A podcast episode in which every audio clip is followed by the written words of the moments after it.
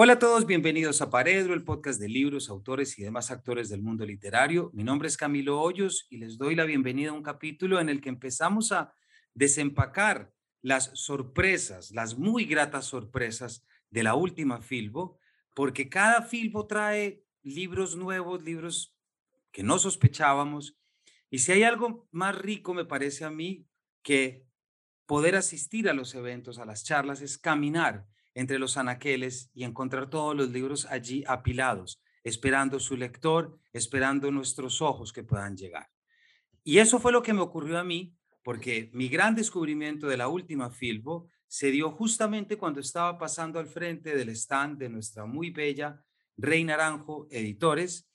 para encontrar con un libro de un diseño muy bonito, de una portada preciosa y con un título que pues llama la atención de inmediato.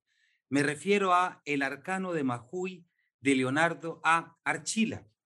que es una aventura de un joven muisca, Satúa, quien sale de su cercado familiar para iniciar una travesía que lo llevará por el río Yuma, es decir, por el río Magdalena, hasta las aguas del Paraná, cuya última destinación es la ciudad de Chay Rama. Estamos hoy con Leonardo porque una novela como estas no puede pasar desapercibida para Paredro, siendo que es en estos textos donde tanta necesidad encontramos de poder divulgar y de contar. Leonardo, bienvenido a Paredro. Hola Camilo, muchas gracias. Un saludo para ti y para tu audiencia y agradecerte que hayas, eh, te hayas detenido a tomar esta canoa que apenas inicia su, su recorrido.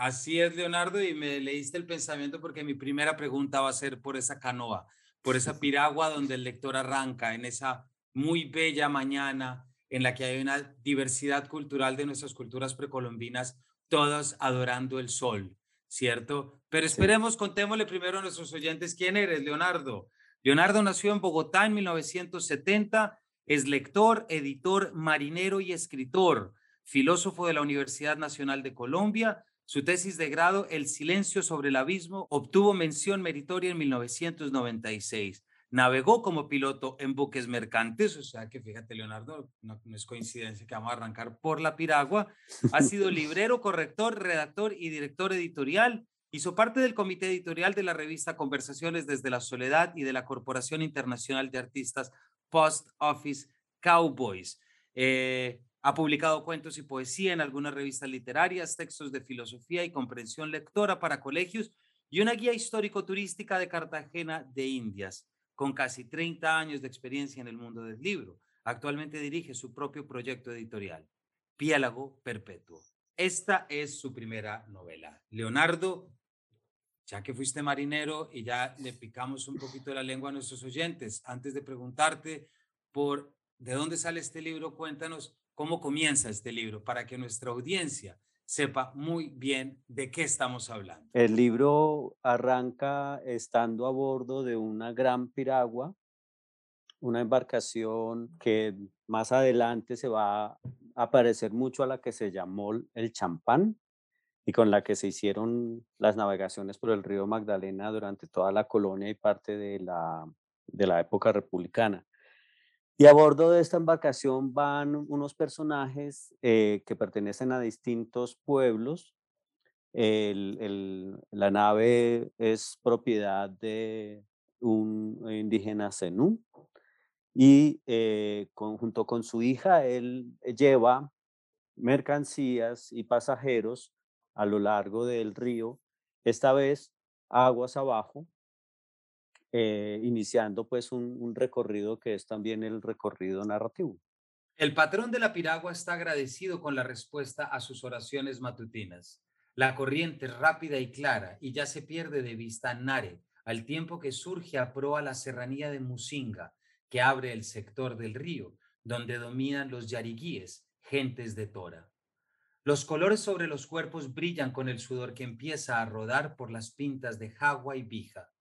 El guerrero conserva la costumbre de pintarse medio rostro con la tinta roja y el torso con la tinta negra. De su cráneo puntiagudo y calvo, excepto por la trenza que le nace justo en la coronilla, bajan brillantes gotas que escurren por el borde convexo de la nariz hasta el tope de su nariguera. Casi desnudo por culpa del calor, exceptuando el taparrabos, deja ver los dibujos sobre el sólido pecho y los fuertes hombros cruzados por las líneas decoloradas por la sudoración. Leonardo, tú nos metes de lleno en una novela en la que estamos en esta piragua que más tarde, como nos dice, se parecerá a la que se llama champán, pero arrancamos con una diversidad de culturas precolombinas que ya le abren los ojos a un lector. Tenemos un pijao, tenemos un muisca, tenemos los cenús, ¿cierto? Que es el propietario, pero también tenemos una comitiva comercial que se está dirigiendo. Me pareció fascinante, Leonardo, poder leer de nuestras culturas precolombinas, todas montadas en una piragua, dirigiéndose a un lugar y mostrándonos la riqueza de la diversidad precolombina, algo que es de difícil factura. Con este comienzo, Leonardo, ¿por qué no nos empiezas a sacar un poquito de la duda? ¿De dónde sale este libro? ¿Cómo se te ocurre? ¿Cómo llegas a él? Por supuesto que de la fascinación de ese pasado, como lo has descrito, muy diverso, en, todos los sentidos que le caben a, esta palabra diversidad. Pero pues eh, a mí me gusta eh, retomar una historia personal que seguramente eh, fue esa semilla original de esta historia y es que cuando yo era un niño, una familiar se fue a vivir a Puerto Inírida. Un tiempo después de estar viviendo allá, esta familiar me envía de regalo un arco y unas flechas auténticos, originales, hechos por el pueblo curripaco que habita la, región de la ciudad. Y ese fue un juguete que me despertó no solamente una gran pasión por esto de utilizar el arco y la flecha, yo creo que hasta, no, yo creo no, buena puntería tenía además con, con disparándolas y, y, una curiosidad grandísima por quienes habían hecho esto, estos objetos. Eran además bellísimos, el arco era casi tan alto como yo. Bueno, eh, entonces empecé a, jugar, eh, yo tendría unos 9, 10 años, empecé a jugar con que yo salía de casa con mi arco y mi flecha al territorio este que antes debió ser la ciudad de Bogotá, Bogotá antes de Bogotá, y entonces por ahí me empezó el interés por conocer quiénes estaban acá, cómo era este lugar antes de la ciudad.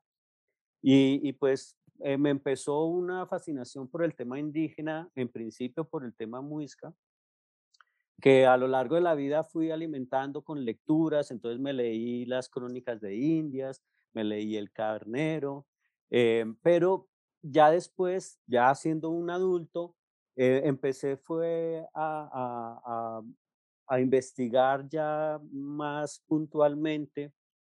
eh, y a encontrar muchas noticias e historias fascinantes en la investigación antropológica y, histórica contemporánea que ha venido a descubrir, para decirlo en pocas palabras, que esos muiscas de los que hablaron los españoles, los conquistadores, ese imperio chipcha que se ensalzó durante el siglo XIX, en realidad no fue tal, o por lo menos no así como ellos lo pintaron. Muy diferente es lo que se puede ver en, los archivos de, los documentos judiciales del archivo de Indias y de los, archivos de Tunja y de Bogotá, en donde los indígenas reales, enfrentados a situaciones reales, demostraban ser algo muy diferente de lo que los españoles se imaginaron. Eh, y eso pues obviamente asusó más la curiosidad. Y finalmente, eh, un buen día de la década antepasada, porque me demoré muchísimo escribiendo el libro, eh, me llegó a la, a la, a la imaginación esta, esta imagen de la que estamos hablando, de esta gran embarcación bajando el río Magdalena. Em, y bueno, ahí, ahí comencé a narrar la historia. Debo decir que las cosas que se mencionan en el libro están casi todas ellas eh, referidas a circunstancias que se han podido determinar hoy en día con esta investigación ah, histórica y antropológica que te estoy diciendo. Es decir, los españoles consignaron en sus primeros em, testimonios remontando el río de embarcaciones como la que, en la que van mis personajes y así con muchas cosas. También hay obviamente mucha mucha cosa que me he inventado yo, sobre todo en los temas mitológicos. Y, lo hice aprovechando que, y no sé si me estoy alargando en tu pregunta, resulta que lo, que, lo, que, lo primero que se puede determinar, que los españoles, eh, a pesar de que ellos mismos lo contaban como que nunca lo evidenciaron y nunca lo entendieron, es que muiscas no había un solo pueblo muisca y una sola eh, mitología muisca y una sola religión muisca, sino que había muchas. Es decir, cada región tenía su propio dialecto, su propia concepción mitológica, podían compartir eh, una lengua común, pero tenía sus diferencias. Y por ejemplo, los, los lingüistas contemporáneos sospechan que tal vez un muisca de aquí de la región de Bogotá no se entendía muy bien con el muisca de Duit, de Duitama, que estaba mucho más al norte, y que, tenían, que podían tener complicaciones para entenderse. Y asimismo, los españoles consignaron distintos mitos de origen y, no sospecharon que era muy raro que el, mismo pueblo, la misma supuesta lengua, contara de distintas maneras el origen, ¿no? Entonces, está el mito de Iguaque y Bachué que sale de la laguna con su hijo, ahí acá en, la sabana de Bogotá hay un mito diferente, de manera que aproveche esa circunstancia de, esa diversidad y esa variedad para crear un pueblo que está afincado acá en, este territorio, de hecho donde vivo ahora, pues, lo que llamamos hoy en día Engativá, eh, y le creé una mitología eh, basada en, eh,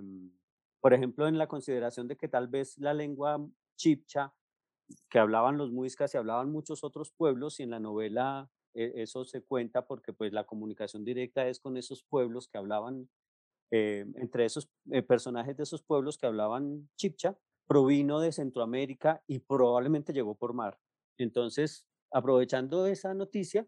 me creé una mitología basada en el, en el mar, en el agua, que por supuesto tiene eh, relación con lo que se sabe de la cultura muisca, porque pues ellos adoraban el agua, las lagunas, los humedales eran sitios sagrados, así como los ríos, y también los árboles, etcétera. Pues eso, Leonardo, me resulta muy interesante y te voy a contar por qué. Cuando tú nos abres, quiero, quiero que nos detengamos un poquito en esto que nos dices de la creación de una mitología, porque si hay algo que es eh, muy interesante de tu novela, es esa necesidad que se siente, esa necesidad descriptiva, porque cuando tú describes un entorno, no es que estás contándonos el ornamento, nos estás contando la visión de mundo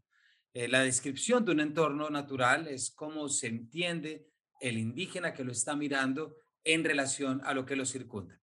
Eh, y además no podemos olvidar nunca, y esto que voy a decir es muy importante para nuestros oyentes, y es que estamos hablando de una novela, no estamos hablando de una eh, crónica de Indias, no estamos hablando de un libro como el de Langebeck sobre los muiscas que se publicó hace dos años, eh, no, estamos hablando de una novela. Entonces la novela pues tiene unas necesidades, si se quiere, y unos compromisos distintos. Pero me cuesta mucho trabajo no preguntarte precisamente por lo etnográfico, eh, Leonardo. ¿Cómo fue tu utilización de las fuentes? Quiero que nuestros eh, oyentes también sepan que al finalizar el libro tenemos tres glosarios. Tenemos un glosario de cosmología, dioses y deidades. Me atrevo, Leonardo, a leer las primeras entradas. Abyi aduana de Azú, Aduicú, Amakusascua, Azonuca, Azonukaguscua, en el cual entendemos y podemos saber las palabras utilizadas. Luego un glosario de fauna y flora que comienza con achiote, anime, anua, auracati, bamba, borrachero, bufeos. Y por último, términos geográficos y sociológicos. Ahorita voy a ir a estos porque eso es una novela en sí misma. Pero, Leonardo, eh, aquí hay un conocimiento, un saber de estas mitologías. ¿Cómo transaste con lo etnográfico? ¿Hasta dónde te quedaste con lo que podías comprobar como cierto? ¿En qué momento te diste la oportunidad de dejar volar la imaginación y poder ornamentar ahí sí e imaginar el mundo como lo imaginas a Túa, por ejemplo? Pues Camilo, mira, hay, un principio em, elemental del conocimiento científico que se aplica también al conocimiento humanístico y a lo que hoy llamamos las ciencias humanas, y es que no se puede hablar de aquello que se pueda comprobar, ¿cierto?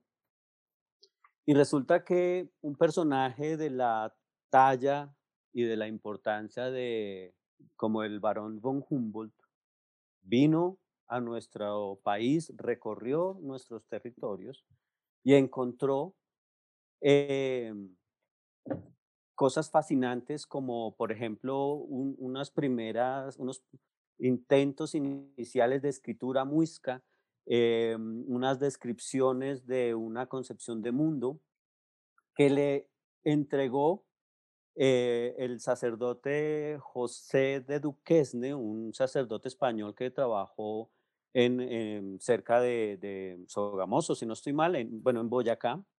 y quien, a diferencia de la mayoría de sus compatriotas, sí se interesó por la manera de pensar de estos personajes, estamos hablando finales del siglo XVIII, y, y, trató de entender cómo veían ellos el tiempo, cómo venían ellos la geografía, el mundo, la numeración y todas estas cosas. Bueno, pues resulta que los científicos sociales contemporáneos, los antropólogos, los sociólogos, los mismos historiadores, no pueden tomar esta información de lo que publicó el padre Duquesne o el propio Humboldt y darla por cierta porque ellos necesitan unas comprobaciones que no van a tener que no van a tener porque más o menos desde el mismo siglo XVIII la lengua se perdió en el habla cotidiana, eh, los muiscas perdieron su religión, por lo tanto su visión de mundo cambió completamente, no del todo, pero cambió, y por lo tanto aquellas cosas que, de las que contaba el padre Duquesne y que Humboldt eh, recogió, pues que pasaron como a una a, ser considerados como una especie de, de mitología ella misma o, más bien eh, como una serie de anécdotas a las que no se les puede dar valor científico porque no se les puede comprobar y demostrar. Eso fue eh, una incitación para hacer, eh, para mí eso fue una incitación para hacer ficción. Y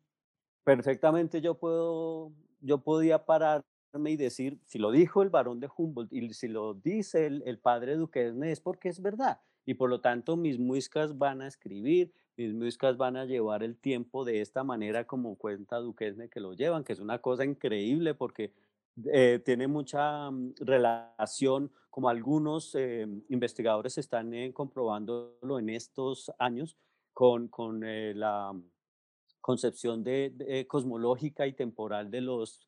aztecas y los mayas, sobre todo los mayas. Eh, bueno, es fascinante. Entonces, em,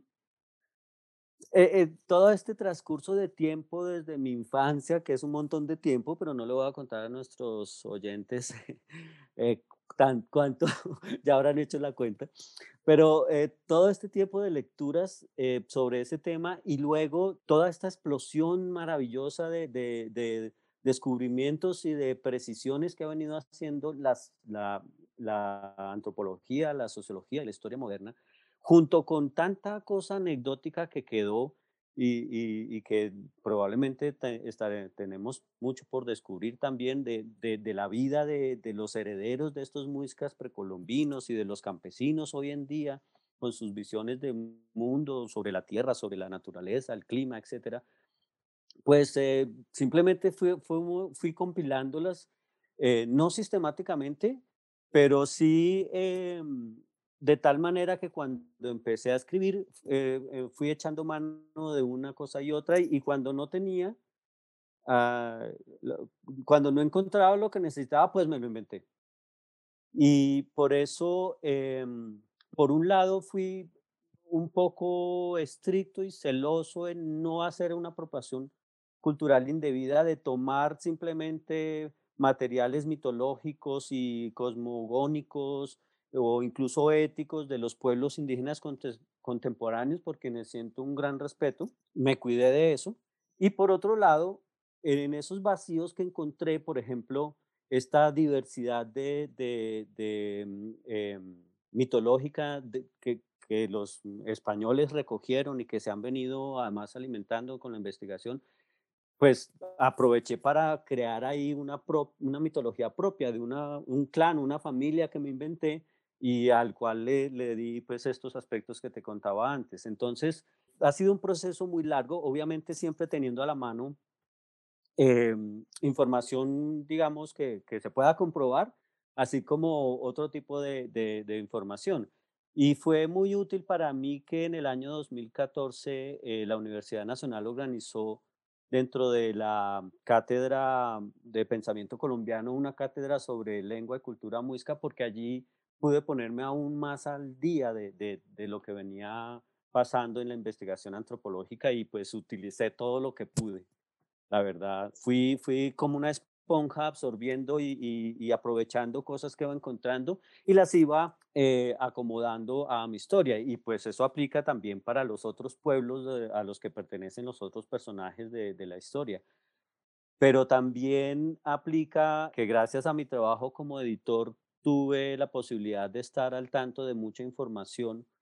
y, por ejemplo, todo el tema biológico, ambiental, que también se menciona en la novela, pues pude aprovecharlo gracias a trabajos que tuve que hacer o a, acceso a la información también de, científica, ya en este caso biológica, eh, química, física, pues bueno, de estas últimas no tanto porque mm, son un poco de eso, pero sí mucha información biológica que me fue muy útil, porque con la biología, o digamos más bien, con el mundo natural, pasa lo mismo,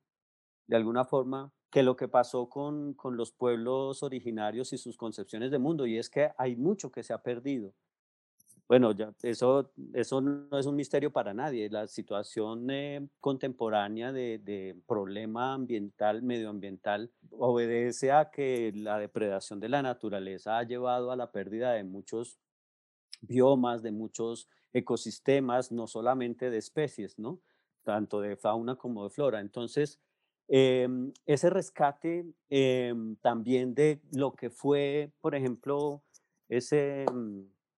el, el, valle del río Magdalena, su ribera, completamente móvil, completamente acuosa en el, en el sentido de que eso que está pasando justo en estos días, que la Mojana está inundada, que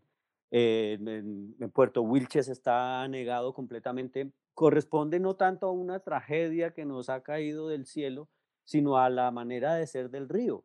Y el hecho de que nunca hayamos respetado al río, y lo digo desde los españoles, eh, como eh, en su manera de ser y que nunca se lo haya venido a entender, sino hasta hace muy poco, con el trabajo también de la investigación científica, pues ha hecho que desaparezca mucho de ese mundo y que suframos las consecuencias, ¿no? De, de esa ignorancia. Entonces, pues eh, también reuniendo información de este tipo, eh, pude, pude pues eh, elaborar el, el, contenido y pues las visiones de mundo que, que, que, has tenido la amabilidad de poner de presente. Leonardo, gracias por esta respuesta tan, tan, tan completa y que nos permite entender cómo lo armas. Y hay algo también en lo que tú ah, nos mencionas y que me gustaría que nos refiriéramos así sea brevemente para saltar a hablarle a nuestra audiencia de lo que es la novela, pero hay un punto fundamental, Leonardo, y es que, bueno, pues para que nos entiendan, voy a leer una, otras frasecitas, porque siempre cae muy bien leer las frases para saber a qué nos referimos. Las he visto, Huipa, es el Paraná, la mar océana primordial. Mi madre me dijo que como voy al encuentro de la extensión infinita de Sie, la diosa del agua, debía hacer la oblación al llegar al cruce de Bunza con el río Grande, y la que me falta en aguas de Sugamuxi, pues será plenilunio el último día del año y para ella me ha leccionado mi maestro Popón con el permiso del Titúa de Chía. Ayuma la había visto en otras ocasiones, desde los farallones de Tocaima, dice incorporándose en el chinchorro, teniendo cuidado de no abandonar la sombra bajo el toldo, mientras chorros de sudor le escurren por las sienes y le perlan la espalda y el pecho, destiñendo también sus pintas de jagua y vija. Leonardo, nombrar nuestro mundo con nombres pasados, con nombres antiguos, con nombres que están conectados con la experiencia natural y originaria de los territorios. Uno lee tu libro y hay momentos en los que no tienen ni idea dónde está parado. No tienen ni idea en qué río está metido. ¿Por qué? Porque tú haces un trabajo de recuperar el entorno natural y los lectores van a ver cómo en la segunda o tercera página pues contamos precisamente con un mapa en el que sabemos los cenúes, los malibúes, los chimilas, los yiriguíes. El mapa, sí. El mapa, exactamente. ¿Cómo fue la experiencia, Leonardo, de recrear y volver a nombrar nuestro mapa? Bueno, pues también apoyándome en, otros, en otros hombros de gigantes, como dice la, leyenda esta, resulta que, que la homonimia original de muchos de los territorios em, de nuestro país y del continente en general está dispersa en la información que a partir de, los, de las crónicas de Indias eh, hay sobre estas épocas eh, del encuentro de los, de los dos mundos y esas cosas. y hubo un, personaje muy particular que, que don, don, Guillermo Fonseca Truque, marinero él, eh, comandante, pues capitán de fragata de la Armada, ya. uno es un personaje que parece como de por allá del Renacimiento, porque pintaba y hacía un montón de cosas. Él se puso en la tarea de empezar a rebuscar en toda esta información para poner como una especie de orden a cómo, ah, cómo se llamaban estos sitios originales. Y pues sí, eh, ese trabajo lo publicó en buena hora el, Agustín Codazzi y, y yo lo, lo, utilicé, pero lo utilicé porque vine a saber de la obra de, de Fonseca Truque muy eh, recientemente, en los últimos años pues del proceso narrativo. Antes lo que yo hacía es que me podía mirar los mapas, que además me fascinan los mapas, eh, me encanta perderme en los mapas, y eh, cualquier nombrecito que encontraba por ahí y que me podía sonar a algo que fuera tal vez precolombino, entonces lo utilizaba y lo aprovechaba. Porque pues obviamente hay muchos, muchas cosas, en la historia hay mucha geografía inventada, y, y pues bueno, no, no, no sabría decirte exactamente cómo es ese proceso, porque uno, eh, los procesos de la imaginación utilizan toda la información que tú has eh, recabado y, te, y construyes cosas nuevas a partir de eso que, que encontraste. Entonces, imaginándome esta, este viaje bajando el río, con todos sus brazos, con, las, con eh, todos estos lugares anegados, eh, lo que hoy llamaríamos inundaciones, con la, eh, vegetación como no la hemos podido ver los que nacimos en este último tercio de, del siglo XX y,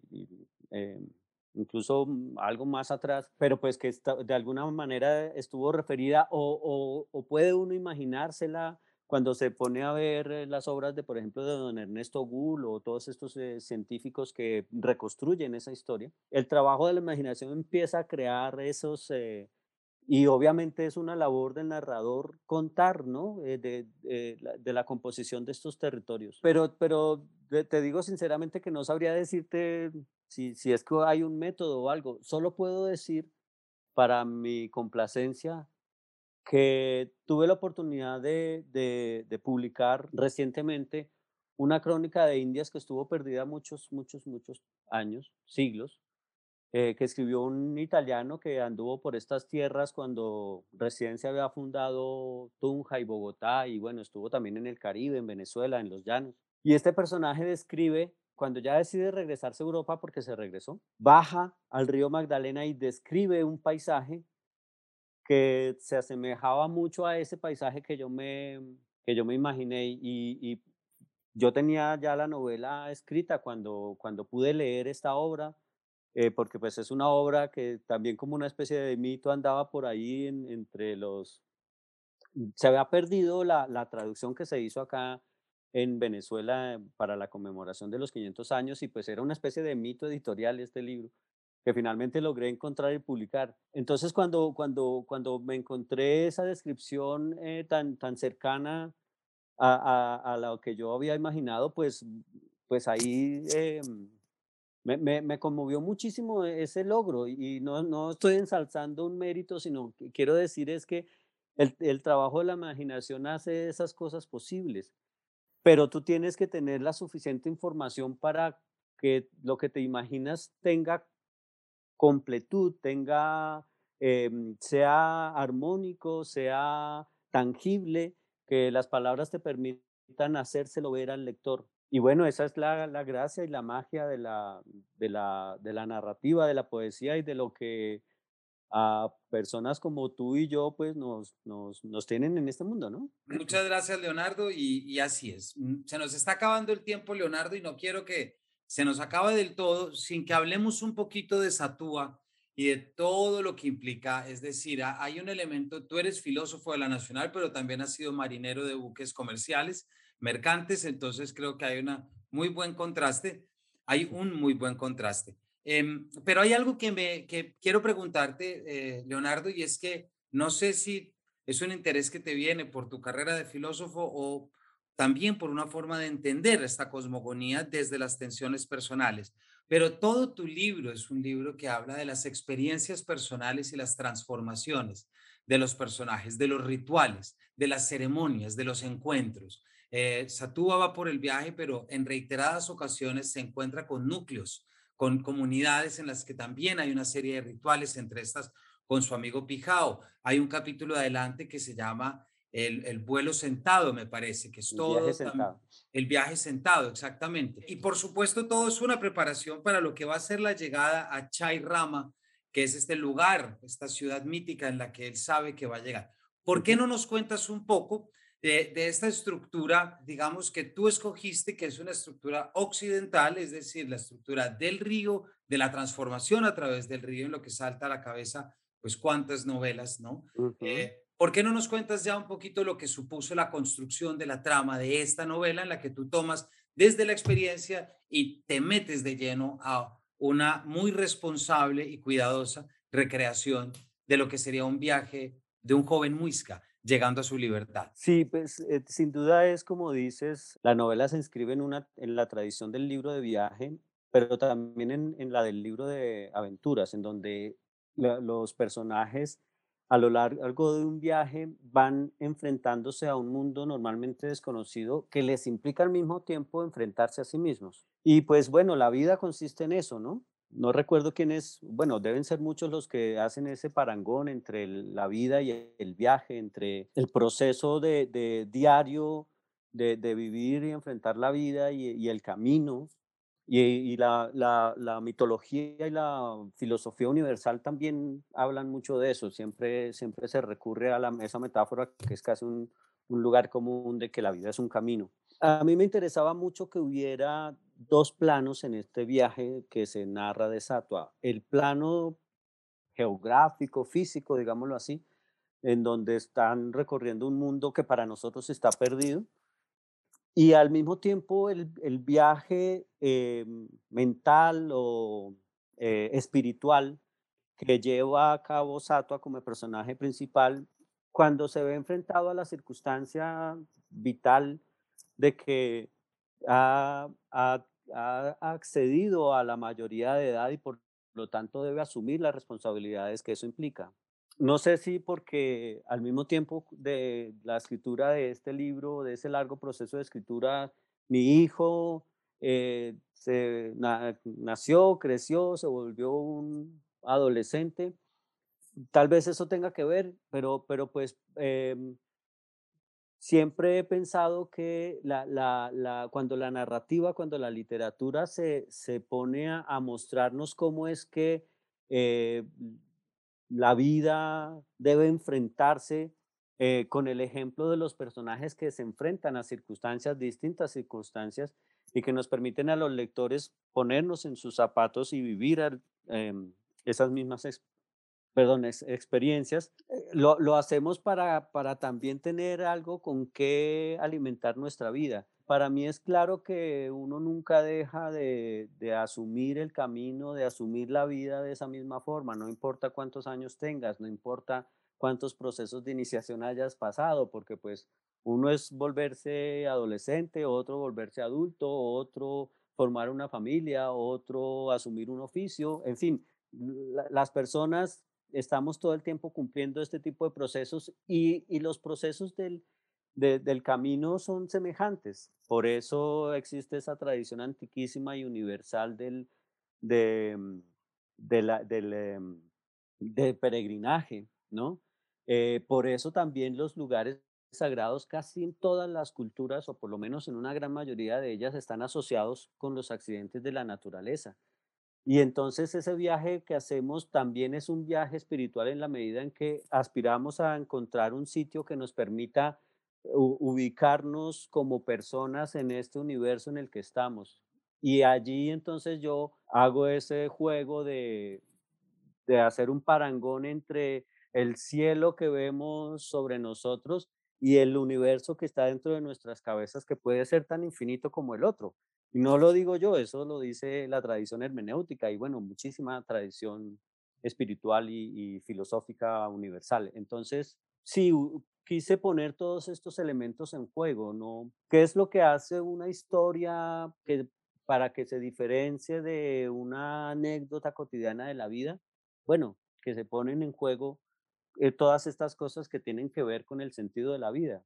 Y eso es lo que yo creo hace la, la literatura en general, la literatura y la poesía. Si, si tú lees una poesía y no sientes que estás poniendo en, en vida, en juego tu vida, pues tal vez la poesía no es muy buena diría yo. Leonardo, muchas gracias porque además en lo que nos dices hay un componente fundamental y es también esas distintas funciones que la literatura puede cumplir. No estamos diciendo que es su única función, ni mucho menos, pero cerrarle las puertas es quitarle uno de sus atributos. Y es siempre la capacidad de, a través de la experiencia lectora, del pacto autor-lector, pacto narrador-lector, como lo queramos llamar, esa posibilidad de vivir a través de, a través de la imaginación, a través de la narrativa. Y el resultado de tu novela en ese sentido termina siendo muy gratificante para muchos de nosotros que siempre pensamos cómo será pensar el mundo desde una visión indígena, cómo será, y quiero quitarle incluso el rótulo indígena, solamente quiero decirlo, cómo sería pensar el mundo desde la naturaleza, desde las conexiones, desde los accidentes. Y en esa medida me parece que abre un espacio habrá otros más expertos que yo en literatura indígena y que si me quieren corregir les pido el favor encarecidamente que lo hagan. Conste, por favor, pero creo que tu novela, Leonardo, entra en el panorama literario colombiano, eh, no sé si latinoamericano, pero sí colombiano, para ofrecernos una posibilidad narrativa de conocer nuestra diversidad, nuestra diversidad originaria y sobre todo de montarnos de allí que arrancamos con esa metáfora, Leonardo, de montarnos en esa piragua y ver el mundo desde la canoa, imaginarnos el mundo desde los intersticios que son los ríos, no imaginarnos que esos intersticios son en realidad límites que vivimos dándole la espalda al río. No, tenemos que vivir en el río y cuando vivimos en el río, sobre todo ahorita, en una temporada en la que seguimos arrastrando no solamente los coletazos de una eh, gigantesca deforestación. No podemos olvidar que hace dos años estábamos encerrados por muchos motivos que también tu novela trae. Entonces, Leonardo, lastimosamente se nos acaba el tiempo,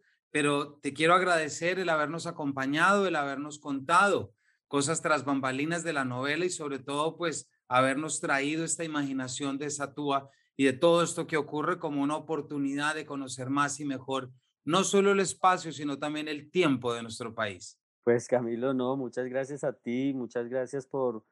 por darme esta oportunidad de, de, participar en tu blog que es tan importante, que ha tenido tan, tantos y grandísimos eh, escritores contemporáneos. Yo me siento muy honrado de,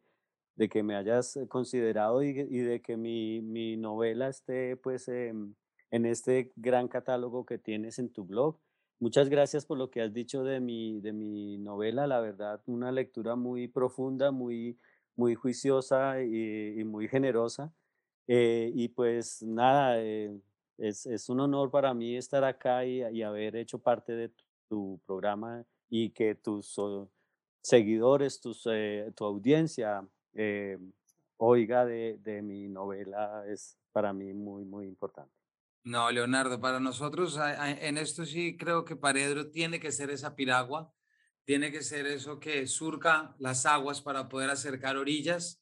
eh, y poder traer, ¿cierto? Lo más importante es traer las cosas que recomendamos que se deban leer, pero sobre todo esos rápidos del río que necesitamos detener momentáneamente en este gigantesco mercado editorial porque hay veces que el rápido tiene que frenarse y tenemos que ver qué es lo que está pasando. Y creo que esa es una oportunidad que tuvimos con tu novela. Como ya lo saben, hemos estado hablando con Leonardo A. Archila, una novela muy bonita, muy, me refiero de diseño y de contenido, por supuesto, que se llama El Arcano de Majuy, editado por Rey Naranjo Editores de su colección Letras Mil, tan fresca como que fue su primera edición en Colombia es de abril de 2022. Entonces, vayan a buscarla, ya saben dónde, si nos están oyendo de fuera de Colombia, pues escríbanla en la editorial, pregunten si hay Kindle o pidan, eh, pidan envíos postales. Hay Kindle, ya nos está eh, hablando Leonardo,